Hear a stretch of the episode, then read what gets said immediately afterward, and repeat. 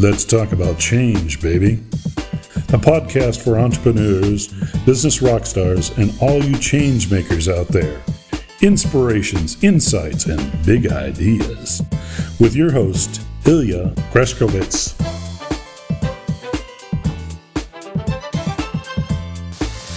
Herzlich willkommen, liebe Freunde, zu einer weiteren Ausgabe unseres Podcasts Let's Talk About Change Baby. Für alle Unternehmer, Business Rockstars und natürlich für euch die Changemaker da draußen. Und heute mit einem Gast ist es mir eine, eine große Ehre, denn er ist eine, ja, kann man glaube ich schon so sagen, eine Podcast-Legende in Deutschland. Er hat einen ganz, ganz erfolgreichen Podcast. Er war gerade schon wieder für einen Award, den Tiger Award, nominiert mit seinem Podcast. Er ist nebenbei aber auch noch Leadership-Experte. Er hat ein Buch geschrieben mit dem wunderbaren Titel Wenn die Katze aus dem Haus ist. Punkt, Punkt, Punkt.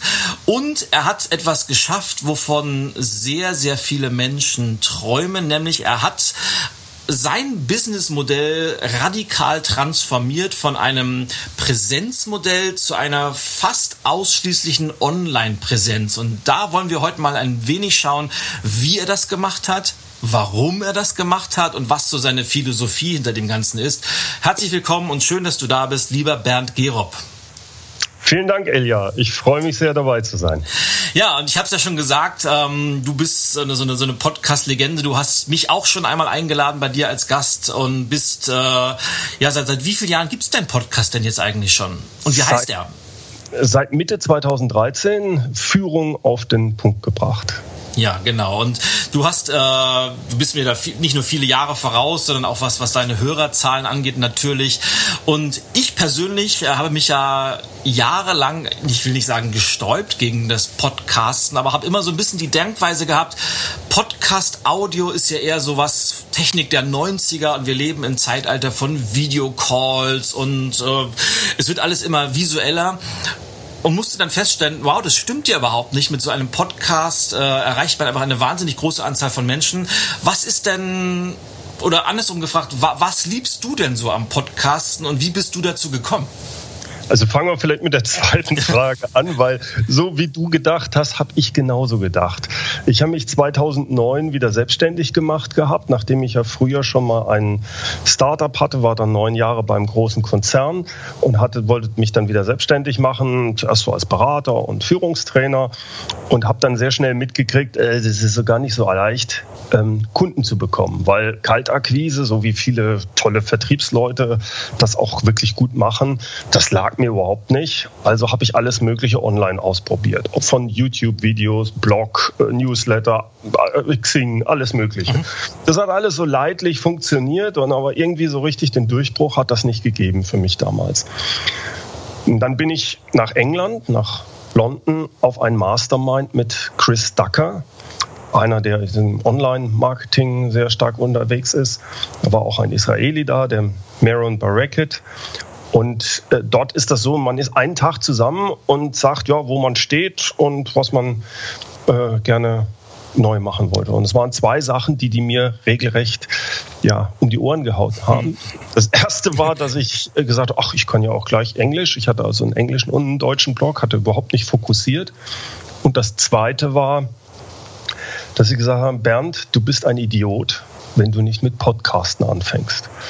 Da hatte ich zuerst mich gesträubt, aus der gleichen mhm. Argumentation, die du auch hattest. Habe ich gesagt, ach, Podcast ist so, so, so, so alt, also nur Audio. Hey, ich habe schon YouTube-Videos, das hat auch nicht so richtig funktioniert. Das ist viel.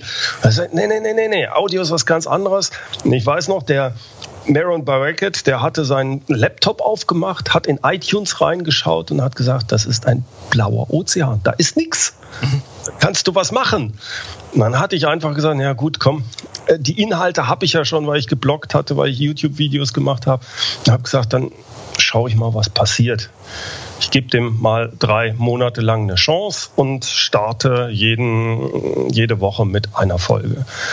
Und das war das Beste, was ich tun konnte. Äh, das hat mich richtig hochkatapultiert. Dadurch, dass A 2013 wenig da war hinsichtlich Führung und ich anscheinend da genau in eine ja, einen blauen Ozean reingegangen bin. Äh, die Leute wollten sowas hören und das hat mir dann so weit geholfen, dass ich innerhalb schon nach einem halben Jahr Podcasten keine Kaltakquise oder sonst was mehr machen musste, weil das Tolle am Podcasten ist, dass gerade in dem Führungsbereich äh, es hören Leute, die sonst sehr wenig Zeit haben. Wann hören die das? Die hören das auf dem Weg zur Arbeit. Mhm wenn es jetzt Vertriebsleute sind auf dem Weg zum Kunden, äh, sie können etwas daneben tun. Also sie fahren Auto und hören das. Das kannst du bei YouTube nicht, das kannst du nicht beim Blogbauer. Ne? Und du bist quasi 20 Minuten im Kopf der Leute. Äh, das heißt, jemand, der wirklich sich mehrere Podcasts von dir anhört, da ist irgendwas. Dem gefällst du. Das passt einfach. Ja. Das heißt, du hast auch eine Auswahl vorher, marketingtechnisch. Das finde ich so faszinierend, weil wenn da einer sich den Podcast anhört und sagt, der Gerob, der geht ja gar nicht. Ist doch super, das ist eine Vorauswahl. Der ruft mich ja. auch nie an. Der will auch nie ein Angebot von mir haben für einen Workshop oder irgend sowas. Die, die sich aber wochenlang sich den Gerob reingezogen haben, die wissen, was sie bekommen. Und das ist ein Riesenvorteil vom Podcasten meiner Ansicht nach. Jetzt weiß ich nicht mehr genau, was war der Anfang deiner der erste Teil. Äh, jetzt muss ich selbst, ich bin jetzt gerade über deine, deine Antwort so fasziniert. Ich glaube, der Anfang der Frage war, was du so am, am Podcasten liebst. Und hm. ich glaube, das hast du gerade wunderbar beantwortet, dass man eben sehr gut eine, nicht nur eine Beziehung aufbauen kann zu seinem Kernmarkt, sondern dass man eben auch seine eigene Geschichte sehr, sehr gut erzählen kann und die Leute eben sofort entscheiden können, ähm, ja, diese Person oder diesen Menschen, diesen Bernd Gerob, den höre ich mir mal für eine Dauer an, für meine Autofahrt von Hamburg nach München, dann kriege ich relativ schnell raus, die Philosophie gefällt mir oder das ist gar nichts für mich. Und das ist, glaube ich, was, ähm, wovon viele Unternehmer träumen, eben zu filtern oder filtern zu können. Genau. Würdest du denn jedem Unternehmer oder vielleicht gehen wir mal auf dein ganz Spezialthema zu dem Thema Führungskräfte oder Führung allgemein, würdest du jeder Führungskraft empfehlen, selber zu podcasten? Lohnt sich das für Führungskräfte oder ist es eher was, was sich Unternehmer auf die Fahne schreiben sollten? Also ich glaube, das ist eher wirklich ein Marketing-Tool für Unternehmer. Oder das geht natürlich auch, wenn ich jetzt mit Begeisterung ein Hobby habe und sage, mir macht es einfach Spaß. Mir geht es gar nicht darum, dass ich es als Marketing nutze. So mhm. gibt es ja auch die Möglichkeit. Ich mache es jetzt mehr im Business-Content. Dann kann das auch eine, eine ganz tolle Sache sein. Wenn du ein, es gibt so verrückteste Spezialgebiete. Ich weiß, bei den Amis, bei dem Englischsprachigen schaue ich häufig rein. Da gibt es einen Podcast, muss man zusammenkriegen, für Leute, die auf amerikanischen U-Booten waren. Die interviewt er. Ja, und ja. er ist halt begeistert davon. Und der Podcast läuft gut. Ne? Also ist Nische, Nische, Nische. Mhm. Und der hat da eine Begeisterung, der macht, glaube ich, sogar ein Business daraus. Aber daran kannst du erkennen, was das Tolle auch an dieser Möglichkeit ist, du kannst extrem nischig sein, hast dann vielleicht nicht eine Hörerschaft von Hunderttausenden, aber selbst wenn da nur ein paar hundert hören, hey, das ist doch super, stell dir das mal vor, weil manche Podcaster sagen, oh, ich habe nur 200, 300 Downloads. Stell dir mal vor, du bist in einem Raum und da sind 300 Leute, die dir zuhören. Das ist viel das ist eine tolle Sache. Und wenn das genau auf die passt und die finden das toll, ist das eine faszinierende Geschichte, das Podcasten, finde ich. Exakt. Und das gilt ja nicht nur für, für den Podcast, das gilt genauso für, für das Thema E-Mail-Listen oder sonst was. Weil lieber 100 begeisterte Menschen, die dich mögen, die deinen Content mögen, als dass du vielleicht was von 100.000 hast, davon interessiert sich aber kein Mensch für dich und du gehst irgendwie ja. im großen Rauschen unter. Und da, das höre ich nämlich auch ganz, ganz oft, äh, da kann ich dir nur zustimmen, man kann klein anfangen, es muss ja nicht klein bleiben, man kann ja größer werden, aber selbst wenn man eine kleine Nische hat, wie amerikanische U-Boote oder was ja. es nicht alles gibt, ist doch wunderbar. Und je spitzer, desto besser, gerade in diesem Punkt. Ja? Genau. Ja. Und eine Frage, die ich ganz oft gestellt bekomme und die du wahrscheinlich auch ganz oft gehört hast, wenn man jetzt so einen Podcast macht, wie du zum Thema Leadership oder ich zum Thema Change, Veränderung, dann sagen mir Kunden gerade ganz oft, oh, da haust du, wenn ich das jetzt auch machen sollte, so viel kostenlosen, wertvollen Content und Inhalt raus. Ist das nicht kontraproduktiv, weil dann buchen dich die Leute ja nicht mehr? Was sagst du dazu? Die Leute buchen dich nicht, weil du Informationen rausgibst Die Bo Leute buchen dich später, weil sie eine Veränderung sich erhoffen, dadurch, dass sie mit dir zusammenarbeiten. Sie wollen von A nach B. Beim, sie wollen, dass du sie bei einem Change-Prozess begleitest. Wenn du jetzt über Change sprichst, dann kriegen die aber mit, ey, der hat Ahnung. Das ist ein Vertrauensaufbau. Im, du kriegst alle Informationen heute im Internet. Das ist ja auch das Tolle noch im Vergleich zu vor 30 Jahren. Ne? Das heißt, ich kriege es hin, innerhalb, ich würde sagen, vom halben Tag mich in ein Thema, was ich überhaupt nicht kenne, einzuarbeiten. Und zwar so tief, dass ich innerhalb von einem halben Tag glaube ich, 98 Prozent der Leute quasi vormachen könnte, ich wäre ein Experte. Die letzten zwei Prozent, die fehlen. Mhm. Das ist dann Erfahrung und alles Mögliche. Das heißt, wenn du aber das rüberbringst, diese vollen 100 Prozent, ob Podcast, Blog, sonst was, YouTube, ist vollkommen egal. Du gibst alles, deine ganzen, das, was du weißt und so weiter.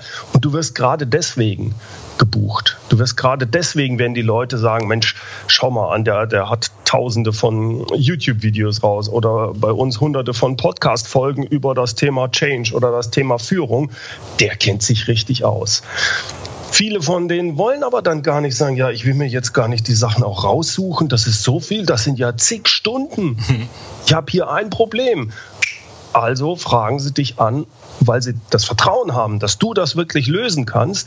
Das hast du sicherlich irgendwann schon mal sogar besprochen. Das interessiert sie in dem Moment nicht. Sie wollen jetzt ihre Lösung. Sie wollen von A das Problem nach B ihre, ihre Lösung bekommen. Und das äh, baust du quasi dadurch auf, dass du die ganzen Informationen frei reinnimmst. Und wenn dann Leute sind, die sagen, Mensch, super, Entschuldige, Mensch, das ist ja super, ähm, der hat mir da geholfen. Hey, dann ist doch auch gut. Wenn auch nur einer von 100 dich bucht und du hast Tausende, die sich das anschauen, reicht doch, ist doch klasse, ist doch super. Ja, absolut.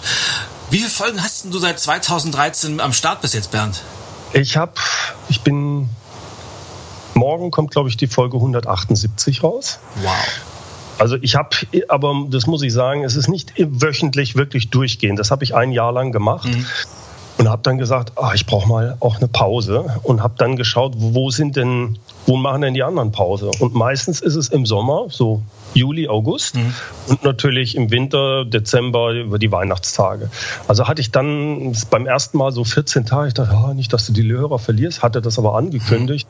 Das war überhaupt kein Problem. Ich mache es jetzt so, deswegen ist auch 178, wenn du hochrechnest, denkst du, das ist ein bisschen weniger, als wenn du da seit Mitte 2013 dabei bist. Ich mache es jetzt so immer, dass ich im Juli, August eine Pause mache und im Dezember, Januar, sodass ich Mitte Januar meistens dann wieder anfange. Also so sechs Wochen in der Regel äh, keine Podcast-Folge. Das brauche ich dann auch mal. Und dann kann ich wieder mit Spaß mit dabei sein. Naja, das ist jetzt auch noch eine Geschichte, die muss ich auch noch kurz erzählen. Als ich angefangen habe, hatte ich so ein bisschen die Befürchtung, äh, hast du denn überhaupt genügend Material für dein Das kennen, glaube ich, viele, die zuhören. Ja. Ne? Denkst du, meine Güte, aber dadurch, dass du dich so intensiv mit den Themen beschäftigst, ähm, tauchst du A immer tiefer rein, dann kriegst du ja auch Rückmeldungen von den Hörern, die dann und dann kommt auf einmal eine ganz andere Sichtweise noch rein. Von daher, diese ursprüngliche Befürchtung, die ich hatte, ich hätte nicht genügend Content, die hat sich überhaupt nicht. Ganz im Gegenteil. Also ich habe jetzt schon wieder Folgen, also ich, ich mache so, ein, so, eine Planung immer, äh, die sind schon bis äh, Mitte 2000, äh, ist jetzt 17, 2018, also habe ich schon genügend Ideen und, und, Headlines, wo ich einen Podcast drüber machen kann. Also das ist gar nicht das Problem dann. Ja. Das heißt, du arbeitest aber auch mit einem klassischen Redaktionsplan, wo du genau vorplanst, wann kommt welches Thema, wann kommt welcher Gast und wann wird was veröffentlicht, ja? Ja, das mache ich. Ich werfe es aber immer wieder über die Außen. Aber das ist nicht schlimm. Wichtig ist, dass du, äh, wenn du so im Praddel im Stress bist, dass du weißt, okay, hier ist mein Plan, das machen wir, das kommt raus, da hast du dann schon einen Interviewplan und so weiter. Dass die dann mal ein bisschen verschoben werden, das ist in Ordnung. Mhm. Aber ja, ich glaube, also mir hilft es sehr, das so zu machen. Ja. Und jetzt kann man sagen, Mitte 2013 bis ja, Mitte 2017, vier Jahre, 178 Folgen. Das heißt, wenn man das so von, von außen betrachtet, dann ist, glaube ich, die Kombination aus Regelmäßigkeit und ja. sehr, sehr wertvollem Content so dein Erfolgsgeheimnis. Kann man das so sagen? Ich, ich, ich glaube, da, also es ist zumindest so, dass ich es so mache. Mhm. Ich habe sicherlich auch ein bisschen Glück gehabt, dass ich einfach relativ früh dabei war und mir dadurch sehr früh auch eine gute Hörerschaft aufbauen konnte. Aber ja, ich mache es auch. Was ich auch glaube, was sehr wichtig ist, ist die Kombination aus Interviews und Soloshows. Mhm. Es gibt auch Leute, die sind extrem erfolgreich nur mit ähm, Solo-Shows, nur mit Interviews.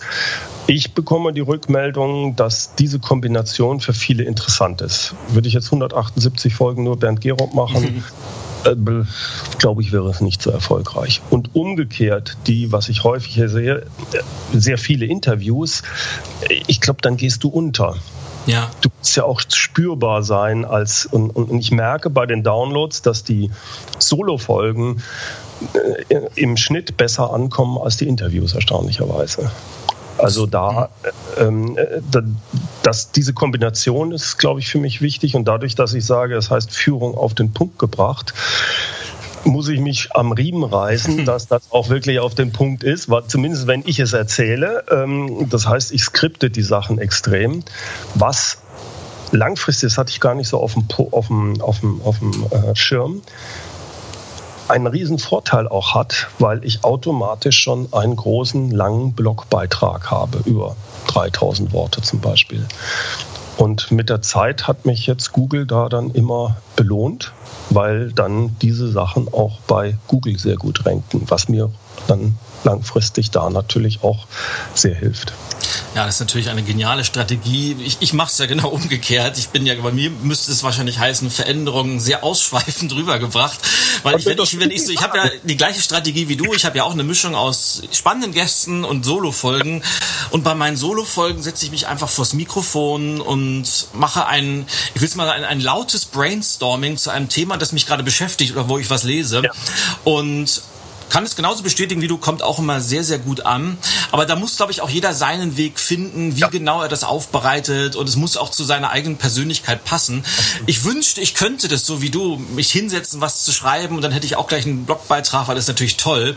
Aber jeder muss halt gucken, was, was passt für ihn, was passt nicht. Ähm, die Frage, die mich jetzt interessiert, wo wir uns ja auch über dieses Thema Veränderung unterhalten, mhm. inwieweit hat denn dieser Podcast oder der ganze Prozess des Podcastens dein dein, Businessmodell oder vielleicht sogar deinen Lebensstil verändert? Also ganz stark. Wie schon gesagt, ich war vorher in einer, äh, ja, mehr so wirklich unterwegs, als ich gesagt habe, als Berater, Führungs, ähm, Führungstrainer, da wirst du gebucht für Workshops und so mhm. weiter. Wenn das gut läuft, bist du gut ausgebucht, aber du bist auch sehr viel unterwegs. Und eigentlich war das nicht, nicht nie mein Ziel. Mhm deswegen hat mir das auch gut gefallen mit dem Podcasten. Da verdiene ich noch kein Geld, aber ich habe dann äh, halt eine Positionierung auch mit dem Buch erreicht, wo ich ähm, schon im Premium-Bereich dann liege. Ähm, das heißt, ich muss gar nicht so, so extrem viel dann außerhalb machen und hatte dann relativ schnell, gerade bei den Amerikanern nachgeschaut, Mensch, die machen ja viel online, auch nicht nur als Marketing, sondern sie verkaufen auch online Produkte. Ob das jetzt ein Hörbuch ist, ob das ein digitaler äh, Videokurs ist und, und, und. Und nachdem das mit dem Podcasten dann 2013 recht gut funktioniert hat, habe ich gesagt, so, das probierst du jetzt auch aus. Das Erste, was ich da gemacht hatte, war mein Hörbuch selbst aufzunehmen und habe das Hörbuch dann auf meiner Seite verkauft. Und äh, jeder, der das vielleicht mal erlebt hat, es ist faszinierend, dass du ähm, online jederzeit quasi dann was verkaufen kannst. Dieses nicht Zeit gegen Geld tauschen, sondern ich weiß noch, ich stand da irgendwo beim Edeka an der Kasse, hab mein Handy dabei auf dem Pling und hey, mein Hörbuch, das ist verkauft worden. Ich weiß nicht, für 20, 29 Euro verdienst du da oder sowas. Scheißegal, ne? Ja, aber es macht Bling auf jeden Fall mal, ne? Ja. Und denkst, ich, ich stehe hier, kauf gerade ein, mach privat was und mein Hörbuch verkauft. Das war, ein, das war irgendwie so ein ganz toller Moment für mich, sowas mitzukriegen. Das war auch so ein Auslöser, wo ich gesagt habe, okay, das funktioniert. Und habe daraufhin dann äh, mir überlegt, was braucht denn mein Markt? Und ich fokussiere sehr auf kleine mittelständische Unternehmen, also so Unternehmen vielleicht so 40, 50, 100 Mitarbeiter, sehr stark auch durchaus aus dem technischen Bereich. Und was ich da immer mitbekommen habe, weil ich halt auch aus dem Bereich komme, so ein Unternehmen baut sich so auf, dass der Unternehmer irgendwann gesagt oder ja sein Unternehmen äh, gestartet hat, war vielleicht der beste Programmierer, ne? Hat gesagt, ich will mach das selber, das kann ich auch selber machen ja. hier. Und dann merkt er, weil er gut ist, funktioniert alles super, spitze. Also holt er sich seine besten Kumpels dazu in seinen Laden. Die arbeiten jetzt für ihn. Und das wird immer größer, wird immer größer. Irgendwie er ist immer noch der beste Experte, aber es funktioniert. Also irgendwann muss der eine Zwischenstufe einstellen. Der hat jetzt zehn Leute, die kriegt er gar nicht geführt. Gleichzeitig macht er noch das. Also diese typischen erste Expansionsstufe. Mhm. Ne? Also er holt sich jetzt, er, einmal zieht er sich raus, er ist nicht mehr der beste Experte, er muss führen, er muss die Leute managen und jetzt kommt die nächste Stufe, wo er sagt, ja, ich brauche jetzt einen Entwicklungsleiter, ich brauche das und das. Und das sind die, wo diese Unternehmen, die dann so 20, 30, 40 Mitarbeiter haben, wo es, zu, wo es überall knirscht. Warum? Weil keiner das Führen auch wirklich gelernt hat. Dann sind die Prozesse noch nicht so sauber, die Zuordnung nicht, nicht so klar. Und dann sagt vielleicht der äh, beste Entwickler, wenn der Chef kommt, pass mal auf, du wirst jetzt entwickeln, ja, ich habe auch noch nie geführt. Alles egal, habe ich auch nicht, mach mal mal. Ja. Da passt natürlich viel schief, geht viel schief.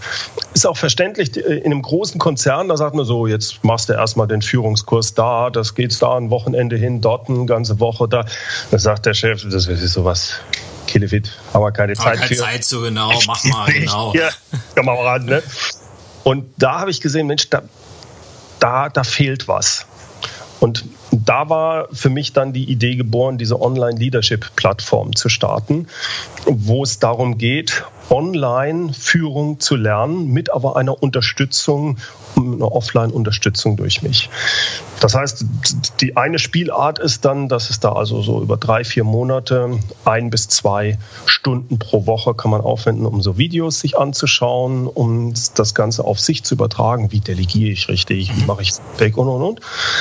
Dann gibt es einmal pro Monat so ein Webinar, wo man äh, Fragen stellen kann, wo es ein bestimmtes Thema tiefer, tiefer reingeht, wo man direkt auf mich auch zugreifen kann, auch, auch mit den anderen. Dann äh, treffen wir uns alle zwei Monate irgendwo, wer da Lust hat, bei so einem Präsenztreffen. Das letzte war jetzt in Berlin. Genau, ja. Und ähm, diese Kombination, die können mir natürlich dann auch E-Mails schicken und wenn sie Fragen zum bestimmten Führungsthema haben. Und das geht, das Ganze geht so über zwölf Monate. Und da habe ich gesagt, diese Art, damit helfe ich Leuten, die in die erste Führungsrolle kommen, wirklich souverän zu führen. Und wenn die dann wirklich paar Probleme haben, können sie auch ein Skype-Coaching von mir haben. Aber sehr stark mit Online, aber teilweise auch ein bisschen mit Offline-Komponenten. Das Ding ist natürlich dadurch handhabbar für so ein kleines, kleineres Unternehmen. Die Leute sind nicht wochenlang raus, sondern sie machen es quasi nebenher.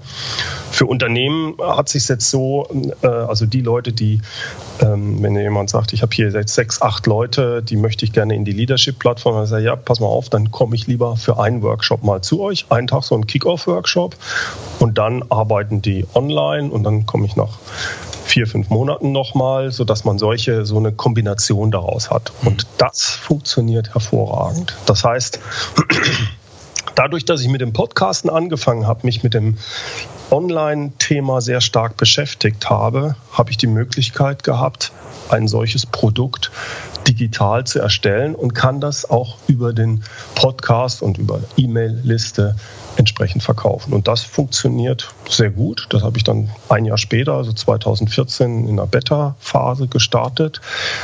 2015 dann offiziell gelauncht und seit 2016 ist das mein Hauptprodukt. Also ich habe mich, ich mache noch ein paar Speaking-Gigs, aber Workshops mache ich prinzipiell nur noch, wenn überhaupt, in Kombination. Und ansonsten ist mein Hauptprodukt die Online-Leadership-Plattform. Klasse, das muss man ja mal nochmal vielleicht, du hast es ja so lapidar erzählt, ich habe das mal so aufgesetzt, aber de facto heißt es ja, du hast es geschafft, von innerhalb von ganz, ganz kurzer Zeit, ja nicht mal ein, anderthalb Jahren, dein, dein Businessmodell so zu transformieren, dass du eben nicht mehr 100, 150 oder 180 Tage on the road bist und vor Ort. Workshops machst, Trainings machst, Leadership Geschichten machst, sondern mhm. all das findet jetzt quasi virtuell statt und platt auf den Punkt gebracht, machst du dein ganzes Business mehr oder weniger von zu Hause, von deinem Büro aus äh, und es läuft besser als vorher, oder? Ja, ja, eindeutig. Weil also, du kannst hm? skalieren. Ne? Ja. Irgendwann kannst du nicht mehr skalieren. Selbst wenn du einen sehr hohen Tagessatz hast, irgendwann sagen die, äh, ja, wir möchten gerne mit ihnen zusammenarbeiten, aber 100.000 pro Tag, das geht nicht. Also mhm. übertrieben. Ne? Äh, Du kannst aber, wenn du so ein, solche digitalen Sachen hast, du hast keine, äh, du hast minimale Kosten, das zu, zu, skalieren. Du brauchst einen guten Server, du brauchst alle die Sachen, aber wenn du dich hauptsächlich als Person rausziehen kannst bis zu einem gewissen Grad, auch ein Webinar kann ich, ob ich das für 10, 100 oder 1000 Leute mache, mhm. ist nicht der Punkt. Und diese Skalierbarkeit, die ist faszinierend. Und damit kannst du dann sagen, ja, ich konzentriere mich darauf, super Content zu liefern. Ich konzentriere mich nur noch auf die Leute, wenn ich Leute mich anfragen hinsichtlich Unterstützung, die eben auch in der Leadership-Plattform sind, für die, mit denen treffe ich mich auch, auf die fokussiere ich mich, mhm. aber ich muss das nur an wenigen Tagen machen und ansonsten habe ich freien Raum, weitere Sachen zu kreieren. Also eigentlich eine typische unternehmerische Denkweise. Du investierst in etwas, baust etwas auf und dann verkauft sich das, ohne dass du zumindest sehr stark involviert sein musst. Klasse. Woran hast denn du erkannt, dass es Zeit ist, mal so eine Veränderung vorzunehmen? War das eher was Zufälliges? Hast du eine bewusste Entscheidung getroffen? Hattest du einen Aha-Moment? Wie ist das passiert bei dir? Äh, es sind ja mehrere Veränderungen bei mir gewesen. Die erste Veränderung war eigentlich, mich überhaupt wieder selbstständig zu machen. Mhm. Ich habe, wie schon gesagt, ein, so ein Start-up-Unternehmen, habe das dann nach fünf Jahren, also gemeinsam mit einem zusammen aufgebaut, habe das nach fünf Jahren an einen großen Konzern verkauft und war dann neun Jahre in dem großen Konzern. Die ersten sechs Jahre in dem Konzern, dadurch, dass diese, ich habe den Servicebereich damals übernommen, da das da wurde richtig investiert, ich habe das Ding aufbauen können. Das hat tierisch Spaß gemacht. Da war überhaupt nicht die Denke, dass ich nicht da weiterarbeite. Ja. Ich habe äh, 350 Mitarbeiter weltweit gehabt, das war toll. Und dann ändert sich so ein bisschen die Strategie. Du merkst auf einmal, hey, da bin ich mal nicht mit einverstanden, halt! Und dann äh, bin ich etwas aneinander geraten, auch mal mit dem Vorstand oder dem Vorstandsvorsitzenden. Und dann merkst du, hey, das passt irgendwie nicht. Das hat bei mir aber relativ lange gebraucht, also diese Veränderung. Sicherlich ich würde sagen, so nach sechs Jahren hat das angefangen, dass ich mir, irgendwas stimmt hier nicht. Im siebten Jahr, das weiß ich noch ziemlich genau, hatte mir mein damaliger Operations Manager gesagt in seinem persönlichen Gespräch, Bernd, ich habe das Gefühl, du hast deine Vision verloren. Oh. Ja, weil ich, boah, ich habe immer nur noch innerlich gekämpft hier mhm. mit dem Vorstand, was weiß ich.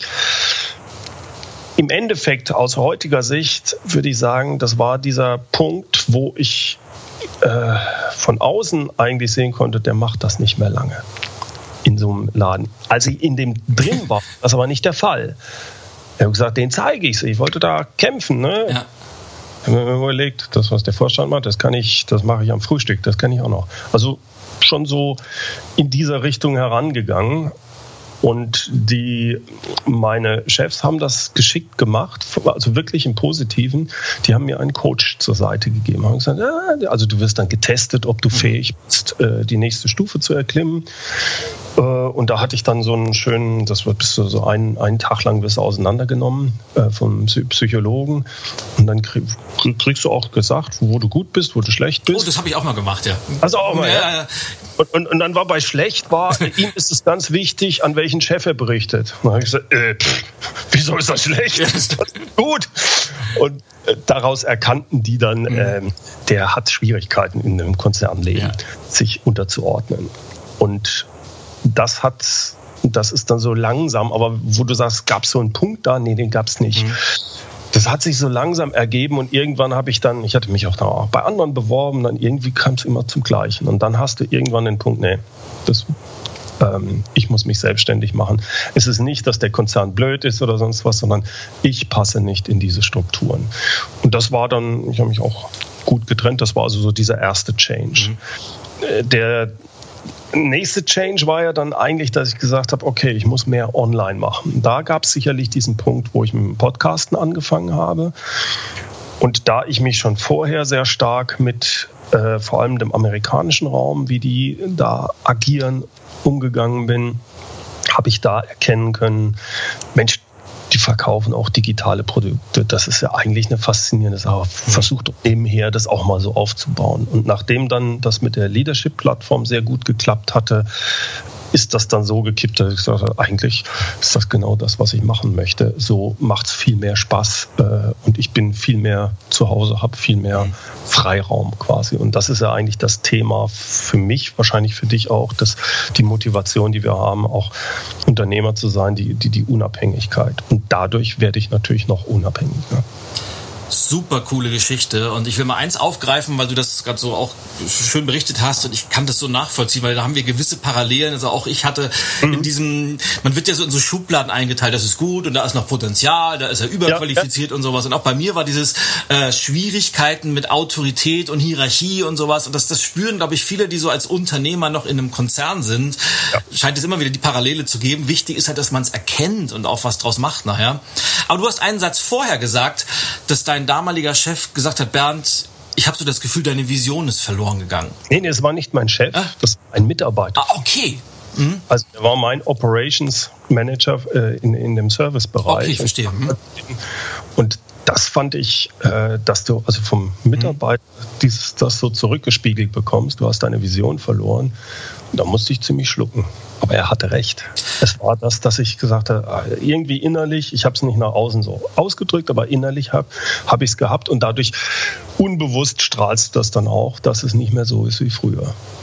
Also es spricht ja auf der einen Seite für einen super Führungsstil, wenn die Mitarbeiter sich sowas trauen, wenn eine Kultur vorherrscht, wo man auch dem Chef sagen kann, pass mal auf, Chefe, ich habe so das Gefühl, in dir hat mal was gebrannt, aber heute ist es nicht mehr da, weil in ganz, ganz vielen anderen Situationen hätten die wahrscheinlich einfach Angst, das sagt man dem Chef nicht.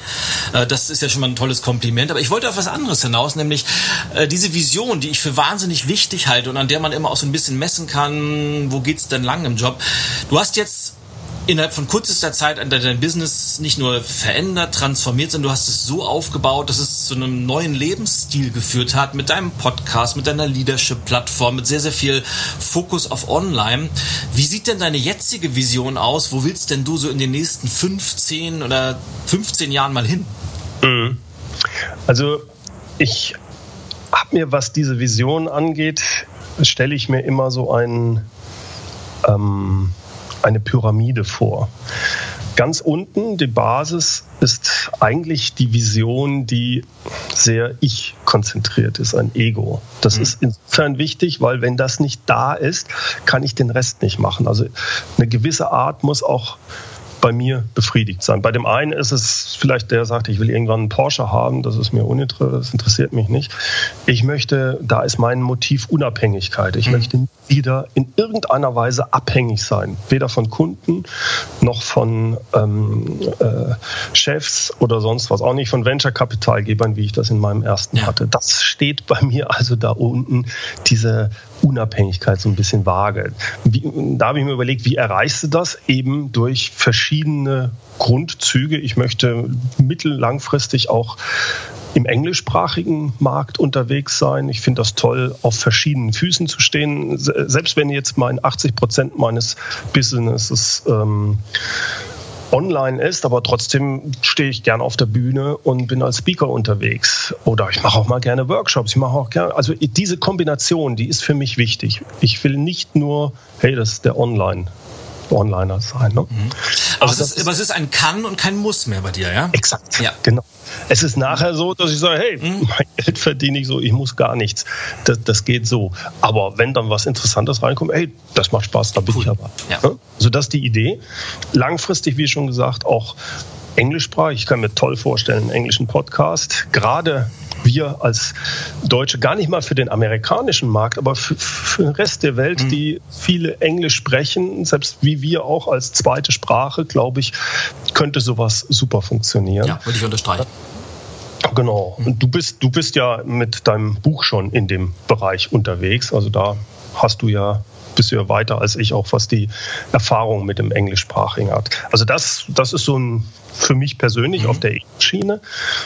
Die Stufe darüber für mich in dieser Pyramide ist dann, wie, was will ich bei meinen Kunden erreichen? Und egal, wo ich hinkomme, bei allen Führungskräften, das größte Problem ist, dass die aus meiner Sicht zu viel sich ums Tagesgeschäft kümmern, zu viel managen und zu wenig Zeit für sich das Langfristige, das Wichtige, das Wesentliche, die Führung haben. Mhm. Dort den ja, zu helfen, den richtigen Mindset zu haben, die Tipps zu geben, kleine Tricks, wie man das hinkriegt, mehr Zeit fürs Wesentliche zu bekommen und sich wirklich mit Führung zu beschäftigen. Und auf der ganz oberen Stufe, wenn man so will, das ist quasi Weltfrieden oder sonst wie, wenn man das so möchte, da äh, ist es mir ein inneres Anliegen zu sehen, dass es mehr unternehmerisches Denken gibt. Mehr das, was du ja auch sagst, dass die Leute, hey, übernimm, übernimm dein Leben. Mhm. Ich finde es so furchtbar mitzukriegen, wenn du jedenfalls, und wie geht's? Ach ja, es muss ja. Ja, man kämpft noch. Und man kämpft. Ja. Oh, das ist ja furchtbar. Ja. Da würde ich die Leute am liebsten schütteln. Also da äh, den Leuten, Mensch, gerade hier in Deutschland finde ich das wenn du dir überlegst, du lebst in Deutschland, du bist in Deutschland geboren. Mir geht es nicht darum, stolz drauf zu sein. Du kannst nicht stolz drauf sein, dass du in Deutschland geboren bist, aber du kannst glücklich sein. Allein deswegen bist du unter den 5% reichsten Menschen der Welt, selbst wenn du Hartz IV bist also um, um von Hartz IV leben muss. Du bist, du hast Krankenversorgung, du hast ein Dach über dem Kopf, du hast halbwegs was zu essen. Äh, dann unternehmen was, mach was daraus. Und das finde ich da in diese Richtung, das ist mir so ein persönliches Anliegen. Vision weiß ich nicht, aber da, dafür zu hm. kämpfen, dass die Leute da eine positivere Einstellung haben. Was glaubst denn du, woran liegt? Also ich kann das ja zu, zu 1000 Prozent unterschreiben. Nicht nur, dass, dass ich immer wieder feststelle, dass, dass viel zu viele Leute, gerade hier in Deutschland, eher zu den Jammerern gehören, alles schwarz malen und das Glas ist immer halb voll und mhm. schuld sind immer die anderen. Und wenn man dann mal so ein bisschen die Welt bereist und gerade mal so in den Ländern, die vielleicht diese klassische dritte Weltländer sind und da sieht man mal, was wirklich schlechte Lebensverhältnisse bedeutet, was wirklich Armut bedeutet, dann komme ich immer wieder zurück und sage, wow, geht's uns doch gut hier. Wir haben jeden Tag ein Dach über dem Kopf, wir haben was zu essen, wir haben alle äh, Luxus um uns rum, egal auf welcher Stufe nun. Was glaubst du, woran liegt es, dass viele Leute so negativ eingestellt sind und nicht mehr bereit sind, diese Verantwortung zu übernehmen? Also ich denke, es wird gerade hier in Deutschland äh, auch sehr stark durch die Erziehung mhm. äh, kommt das rein. Schon in der Schule und so weiter. Du wirst, auch unser Schulsystem ist ja so aufgebaut, dass es eigentlich noch wie im 19. Jahrhundert ist. Exakt. Ne? Und ich glaube, da äh, dir wird aberzogen, auch Sachen auszuprobieren. Denn es könnte ja gefährlich sein. Mach besser, wie es alle machen, hier schön regelkonform und äh, da knirscht es. Das heißt, äh, der Großteil der Leute wird schon so erzogen, sich bloß nicht aus der Regel rauszu, äh, rauszugehen. Und ich glaube, da, da rührt das her. Genau kann ich es auch nicht sagen. Ich würde auch sagen, es ist so wichtig, äh, andere Länder zu bereisen. Und zwar nicht, um am Strand zu liegen, sondern mhm. dort mit den Leuten mal zu reden. Äh, Work and Travel oder sowas in der Jugend zu machen, glaube ich, öffnet die Augen für, für sowas ganz ja. ähm, Einfach um zu sehen, hey, es geht nicht nur darum, uns geht es gut, sondern sich anzuschauen, das fand ich in Afrika immer so faszinierend. Du schaust die Leute und denkst, oh Gott, wenn ich da wäre, der weiß nicht, wie er morgen, äh, ob er morgen überhaupt noch was zu essen hat und so weiter. Aber du schaust in lachende Gesichter. Die Leute strahlen eine Zuversicht aus, eine Zufriedenheit zum Teil, wo ich sage, ich werde überhaupt nicht zufrieden. Und, und das gibt es zu denken. Ich glaube, wenn das mehr Leute machen, sich damit zu beschäftigen, dann würde man vielleicht auch äh, da das eher wissen, dass man sagt, hey, Natürlich ist das nicht schön, von Hartz IV zu leben oder mhm. runterzufallen im Vergleich, aber ich habe dann die Möglichkeit, hier was zu tun. Mein Schwiegervater hat mir das immer äh, gesagt als Spruch, alles Große und Entscheidende im Leben ist ein Wagnis. Also geh mal hin und wieder ein Wagnis ein. Dir kann doch gar nicht groß was passieren in Deutschland. Du fällst doch nicht ins Bodenlose, du fällst auf einen Hartz-IV-Niveau und dann brabbelst, du musst dich halt wieder aufbrabbeln und wieder was Neues probieren. Ja, Finde ich einen ganz, ganz tollen Satz und äh, mal gucken, ob wir das so als, als Tweet zum Tweeten mal so als, als Zitat rauspacken, weil es genauso ist es und das erlebe ich auch immer wieder, wenn es, wenn es um dieses Thema Veränderung geht, egal ob es jetzt groß oder klein ist, mhm. wenn Menschen zu bequem werden, wenn zu viele Dinge selbstverständlich werden, dann, ja. dann wagen sie eben nicht mehr diese Wagnisse, von denen du gerade gesprochen hast und äh, wenn wir mal dein konkretes Beispiel Beispiel nehmen. Äh, du hast von der Schulzeit gesprochen und die Leute werden in Schubladen gepackt und du hast es aber mal ganz radikal was anderes gemacht. Du hast äh, diese klassische, ich will es mal Tretmühle nennen, in der viele Trainer, Coaches, Berater ja drin sind, immer wieder raus an den Kunden, viel reisen, viel in Hotels sein, viel auf Flughäfen sein, viel unterwegs. Nee, mache ich nicht mehr. Ich fange jetzt mal mit meinem Podcast an, da mache ich eine Online-Plattform zum Thema Leadership und tu den Leuten was Gutes und bin auch noch super erfolgreich damit. Aber wenn du dieses Wagnis nicht eingegangen wärst, dann würdest du wahrscheinlich immer noch, äh, wahrscheinlich würden wir uns jetzt nicht unterhalten, weil du wärst schon wieder in irgendeinem Hotelsaal und würdest trainieren oder würdest vielleicht äh, irgendwo warten, dass dein Zug kommt, auf den du wartest oder was auch immer. Und das finde ich so toll. Ähm, um der Ehrlichkeit willen. Ich glaube, ich war nie als Trainer so ausgebucht mhm. wie, wie viele andere. Das heißt, ich hatte denn, mein Schmerz war sowieso schon höher. Deswegen hatte ich vorhin mhm. gesagt, alles Mögliche ausprobiert. Mir war von vornherein klar, ich mache das nicht mit diesem Kaltakquise-Krempel. Das ist, hat alles, das hat alles irgendwie funktioniert. Ich kam über Wasser. Ich habe aber nicht, äh, ich war aber nicht mit 150 Stunden ausgebucht, äh, 150 Tagen ausgebucht, bei weitem nicht. Ähm, aber eigentlich auch schon deswegen, weil ich sage, das will ich gar nicht äh, langfristig. Aber selbst wenn ich es gewollt hätte, hätte es, äh, äh hätte ich mhm wäre ich nicht da gewesen in dem Moment. Das heißt, es war auch noch ein anderer Druck da. Jetzt probier das aus und da muss jetzt mal, das muss jetzt mal ein bisschen mehr laufen. Du bist jetzt die ganze Zeit hier zu Hause, machst mhm. schöne YouTube-Videos, machst einen Blog und alles. Da habe ich tierisch Zeit verbracht. Die haben mich also wirklich. Aber finanziell entspricht das nicht dem, was du dir da vorgestellt hast. Da kommst du gerade äh, über die Runden, aber mhm. da muss man kommen. Und deswegen habe ich halt dann viele Sachen ausprobiert. Deswegen war ich damals in London, haben die mit dem Podcast, gut, probierst du das? Also worauf ich eigentlich hinaus will, das war nicht so geplant, wie sich das vielleicht im Nachhinein anhört. Ich habe einfach, äh, die Amerikaner sagen, du nimmst irgendein Lehm, du schmeißt ihn an die Wand und schaust, was, was kleben bleibt. So habe ich auch viele Projekte gemacht. Da ist vieles bling, hat überhaupt nicht funktioniert. Und das Podcasten, das war so, wo ich sage, wow, super das funktioniert ja. Ja, es ist, ein, es ist ein toller Tipp und deine Bescheidenheit ehrt dich natürlich. Trotzdem finde ich es nach wie vor auch von, von außen betrachtet einen, einen extrem mutigen Weg. Auch dieses vermeintlich traditionelle, doch eher konservative Thema Leadership mit einem so modernen Medium wie einer Online-Learning, E-Learning-Plattform zu verknüpfen, wo wahrscheinlich viele sagen, das funktioniert eh nicht. Ne? Und mhm. äh, dann bleiben wir lieber bei dem, was wir schon immer gemacht haben. Aber natürlich, du hast eins gemacht das finde ich dann doch wieder ein Wagnis, während der Großteil das wahrscheinlich kennt. Viele sind immer draußen unterwegs, die planen alles bis zur Perfektion und dann haben die den Businessplan bis ins letzte Komma durchdekliniert und ja, du hast halt viele Sachen ausprobiert und von zehn Sachen, selbst wenn neun nicht funktionieren, aber wenn eine Sache hängen bleibt, die sagt, die rockt jetzt richtig, dann lernt man eben auf dem Weg und verfeinert das weiter. Und das ist eine Botschaft, die ich auch immer nur wieder rausgeben kann. Fangt an und probiert Sachen aus. Und es wird hm. sowieso nie alles funktionieren. Aber es ist immer ein oder manchmal sogar zwei Sachen sind dabei, die funktionieren richtig gut und die kann man dann feinjustieren. Da kann man dann neue Dinge ausprobieren.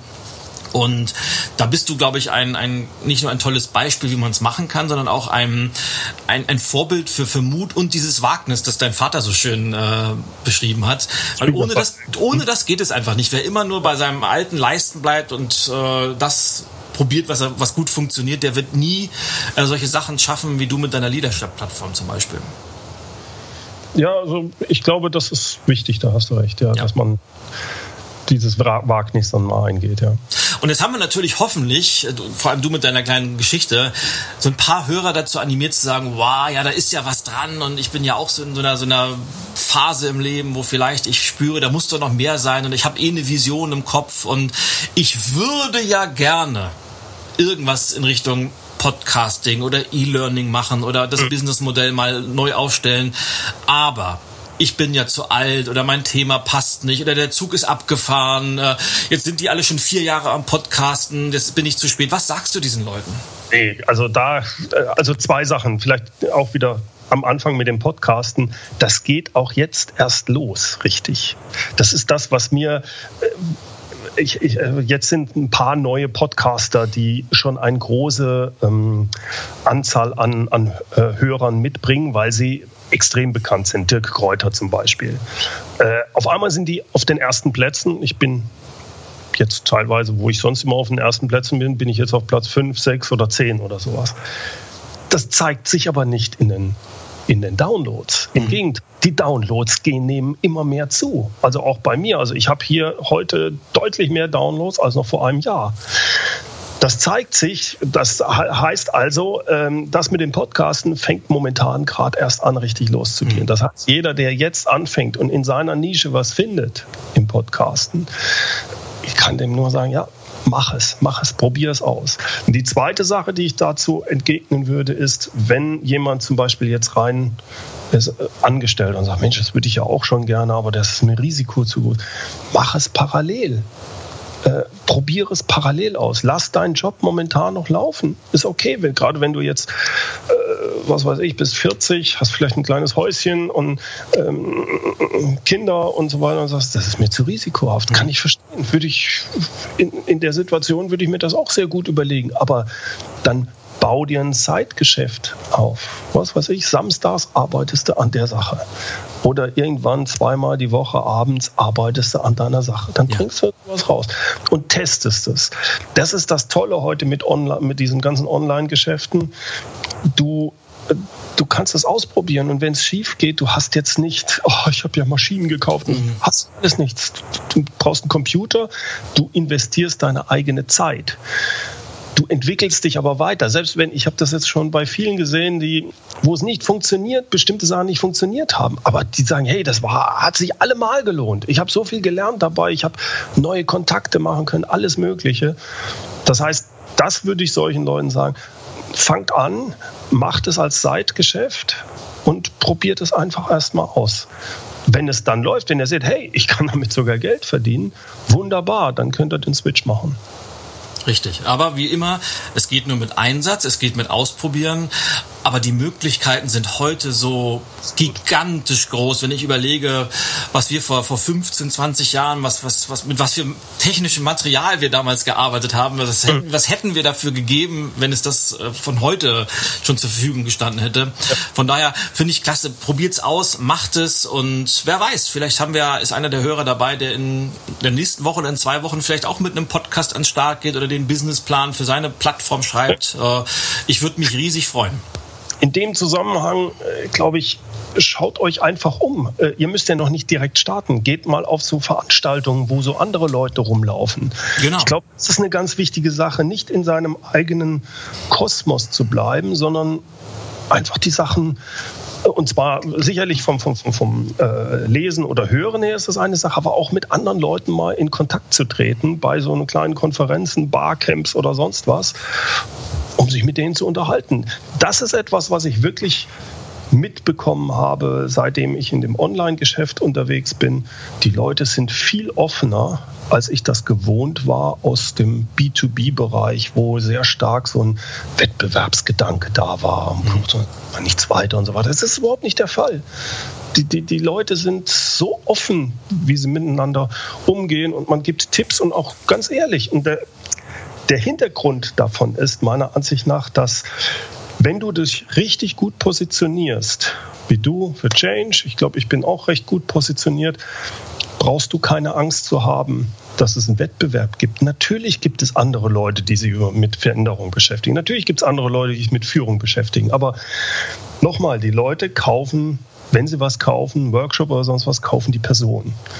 Das heißt, das ist eigentlich das Tolle an dieser Sache.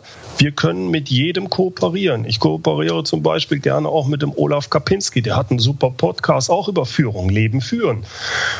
Hey, ich bin bei ihm im Podcast, äh, er bei mir. Die Leute überlegen sich dann, äh, passt der Olaf oder passt der Bernd? Und dann kommen die auf den Olaf oder den Bernd. Wunderbar, super. Exakt. und der Olaf könnte es nie so machen wie der Bernd und der Bernd könnte es nie so machen wie der Olaf. Und ich könnte es nie so machen wie du. Weil das ist eben die Persönlichkeit, die am Endeffekt den Unterschied macht. Und wir haben so viele tolle Zitate, die du heute schon gebracht hast. Also da auch da, weil ich finde diesen einen Satz, der fast untergegangen ist, so ein bisschen, umgib dich mit den richtigen Leuten, wenn du was Neues vorhast. Du hast es ja am Anfang gesagt, du bist auf ein Mastermind-Treffen nach London geflogen. Wahrscheinlich gibt es da auch eine tolle Geschichte hinter. Aber du wärst wahrscheinlich nie angefangen, wenn du mit deiner Idee zum Podcasten, sag mal, in den Kleingartenverein in Pusumuckel ja. oder wohin gefahren ist, hat gesagt, pass mal auf, Leute, was haltet ihr von meiner Idee, einen Podcast zu machen? Ich gesagt, Pott wat, geh mir am Hut, funktioniert eh nicht. Wir machen hier, wir mähen den Rasen Sonntag und schneiden die Hecke. Das heißt, wenn man was vorhat, muss man sich natürlich auch mit Menschen umgeben, die A, natürlich ein etwas äh, anderes Mindset haben, die etwas vielleicht positiver rangehen, die etwas visionärer denken, aber die vielleicht schon da sind, wo man noch hin will. Das ja. kann ich immer nur wieder unterstreichen und empfehlen. Äh, das Umfeld macht einen so großen Unterschied, ob es einen bremst oder ob es einen anschiebt. Ja? Also mich war, für mich war damals, also 2012, 2013, deswegen bin ich auch nach London damals gegangen. Ich war 2013 im Januar bin ich nach USA, weil ich endlich, ich hatte viel gelesen über die Blogger-Szene und ich wollte mir den, mir, wollte mir die Top-Leute da mal anschauen. Da gab es mhm. so eine Konferenz. Da waren die Leute hier, äh, Pat Flynn, äh, JFK, äh, John Lee Dumas und, und wie sie an die halten, da war halt auch Chris Ducker. Ja.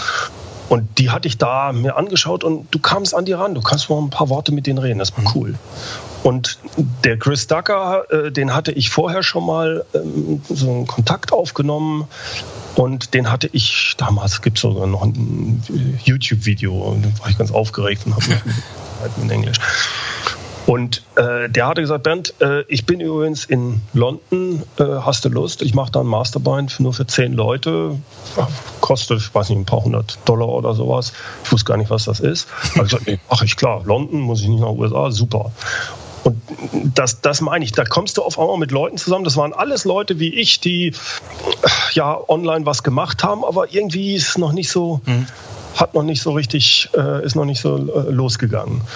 Und da tauschst du dich aus. Jeder hatte so eine Dreiviertelstunde, wo er kurz sich vorstellt und dann das Feedback von den Leuten bekam. Das war extrem wertvoll und da habe ich jetzt noch Kontakte zu Leuten, mit denen ich jetzt auch nach wie vor in so Masterminds bin.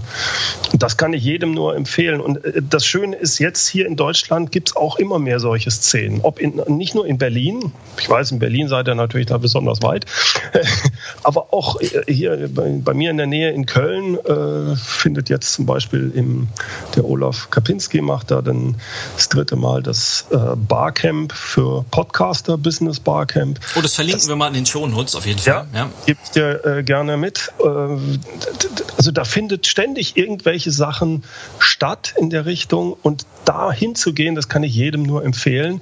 Man findet dort Leute, mit denen man sich austauschen kann. Oder der Gordon Schönwelder, da war jetzt die äh, Podcast Heldenkonferenz, waren auch 80 Leute, die sich irgendwie, da waren welche dabei, die waren schon lange mit dem Podcasten dabei, andere, die starten erst und man tauscht sich aus. Und man tauscht sich sehr offen aus. Das ist das, was wir beide ja auch ja. wieder machen, wo wir sagen, Mensch, hier schau mal, das funktioniert bei mir, äh, das funktioniert nicht, wie ist es bei dir? Das macht Riesenspaß und man kommt wirklich weiter. Wie schon gesagt, weil wir sind nicht im Wettbewerb. Warum sollte ich nicht von dir lernen und du kannst von mir lernen, damit du bestimmte Sachen nicht falsch machst, äh, die ich falsch gemacht habe oder so. Und es gilt ja, einer meiner großen Wahlsprüche ist ja, niemand gewinnt alleine. Und Richtig. das kann ich immer nur wieder unterstreichen und sucht euch Leute, mit denen ihr zusammen besser werden könnt, ja. weil man nimmt sich nie was weg, äh, man macht eher den, den Kuchen ein bisschen größer und hat dann ja. jeder hat ein größeres Kuchenstück am Ende über. Richtig, genau. So, jetzt muss ich gucken, jetzt muss ich mich selbst ein wenig einfangen, weil ich gucke gerade mal auf die Zeit. Ich neige ja, zu mich, mich zu verplaudern. Aber jetzt von deinem Mastermind-Treffen vier Jahre in die Gegenwart. Bernd ja. Gerob mit einer sehr erfolgreichen Leadership-Plattform am Start. Wenn Leute jetzt sagen, wow, ähm, ich bin jetzt kein Unternehmer und ich habe das auch nicht vor, sondern ich bin Führungskraft. Ich höre den Podcast gerade und ich hätte Bock auf diese Leadership-Plattform. Wo sollen die hingehen? Für wen ist das? Und äh, was kannst du sonst dazu sagen? Mhm. Also ähm, Näheres über mich kriegt man über den Podcast am besten raus, wenn man sowieso Podcast hört, also ja. Führung auf den Punkt gebracht. Ansonsten ähm, habe ich eine spezielle äh, Webseite, wo man sich eintragen kann, äh, wenn man das möchte. Das können wir ja verlinken. Auf jeden Fall. Wo es um einen gratis Führungskurs geht. Das, hat, äh, das sind drei Videos, ähnlich wie sie in der ähm, Leadership-Plattformen sind, um wirklich zu sagen, worauf kommt es bei Führung an. Das sind über so 15 Minuten, wo man wirklich so ein paar Tipps kriegt, auch gerade, wie kriege ich es denn hin, mehr zu führen. Ja weniger zu managen. Äh, wie gebe ich denn richtig Feedback? Also so ein paar grundsätzliche Sachen mit ein paar, wie mir auch wiedergespiegelt wird, richtig guten Tipps, wie man besser, relativ schnell auch eine bessere Führungskraft wird.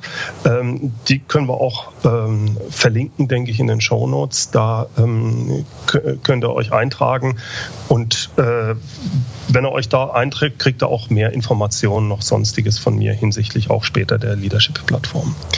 Ansonsten, mein, das Schöne, ähnlich wie bei dir, wir haben ja sehr ungewöhnliche Namen. Das heißt, wenn jemand bei Google Kreschkowitz eingibt oder bei mir jetzt Gero, P mit, mit zwei P, ähm, kommt er automatisch auf meine Website. Sehr schön. Wir verlinken das natürlich auch alles. Also ihr findet Bernd äh, sowieso überall, aber wir verlinken es nochmal ganz dezidiert, dass ihr da hingehen könnt.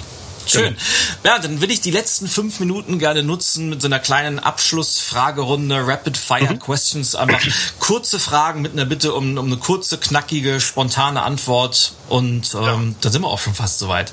Die erste Frage, ähm, da wir uns die ganze Zeit über Podcasten unterhalten, spontan eingestreut. Was ist denn dein persönlicher Lieblingspodcast?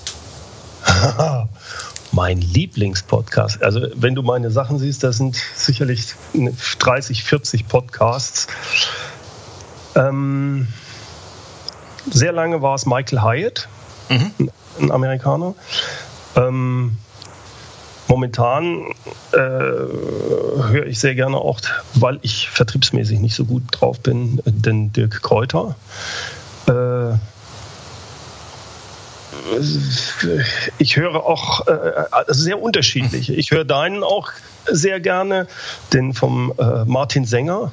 Ja. Also äh, Podcasts auch häufig, die wo eigentlich ganz frei gesprochen wird. Vielleicht auch, weil ich sage, äh, mein Podcast ist nicht so und ich, ich, ich, ich, ich laufe ja 10.000 Schritte am Tag. So, jetzt bin ich ganz stolz drauf. Seit über zwei Monaten halte ich das durch und da höre ich nur Podcasts, also querbeet durch alles Mögliche. Ja, und es ist ja auch ein Stück weit wie mit Musik und äh, einen Tag ist einmal nach Klassik, am nächsten Tag hört man Blues, dann ist wieder Rock angesagt und es gibt ganz, ganz viele, aber die zumindest zwei, dreimal ein paar Tipps, weil viele der Hörer sagen, was kann ich mir denn mal anhören? Da ist so, so ein konkreter Tipp, würde ich mal ganz, ganz klasse und die verlinken wir ja. auch. Ähm, mhm. Was sind denn deine drei Lieblingsbücher?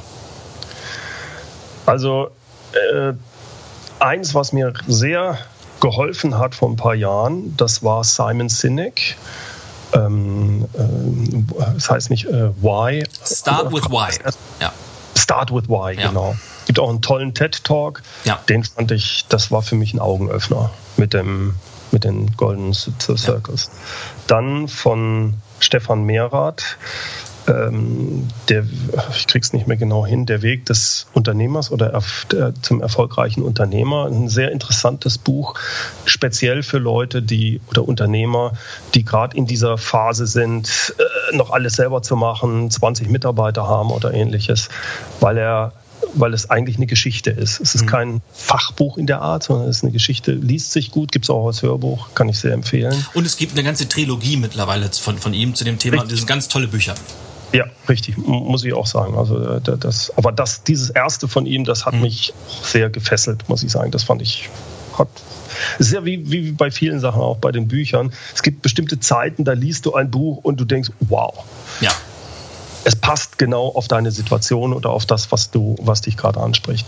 Und das dritte Buch, das ist die, ähm, äh, das ist eine Biografie gewesen von ähm, äh, Nelson Mandela. Wow. Das, das fand ich, den finde ich als, als Führer, äh, jemand, der 27 Jahre im Gefängnis saß. Und zwar nur deswegen, weil er wirklich versucht, gegen dieses Regime zu sein. Und dann kommt er raus, wird Präsident.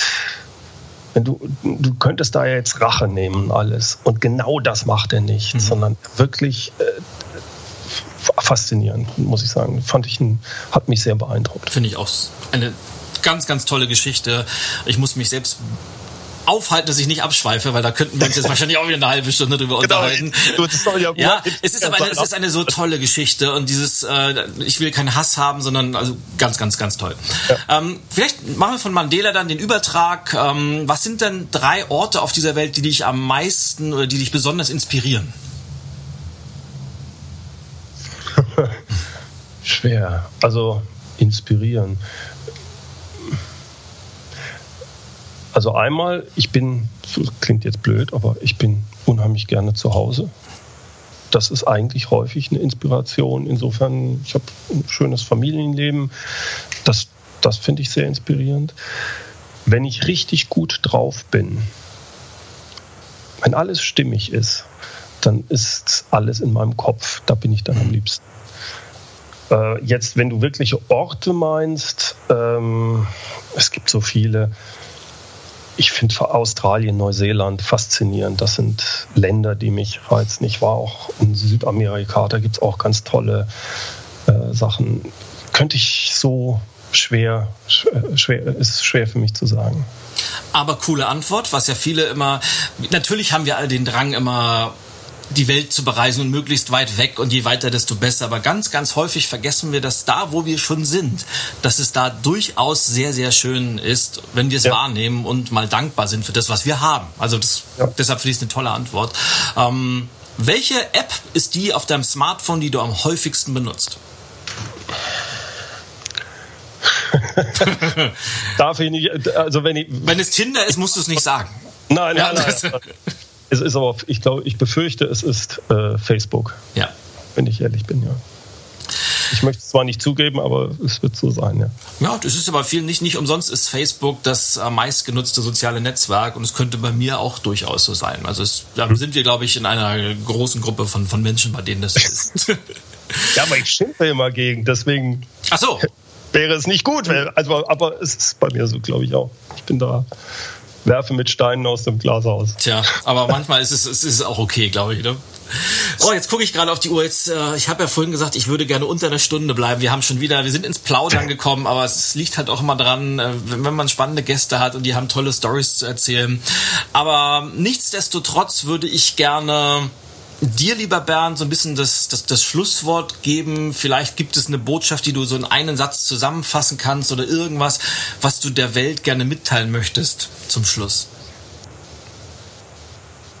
Ich habe es vorhin schon gesagt und ich würde es gerne jetzt nochmal wiederholen traut euch mehr. Gerade wenn ihr hier im deutschen Bereich seid, traut euch mehr, mal was auszuprobieren.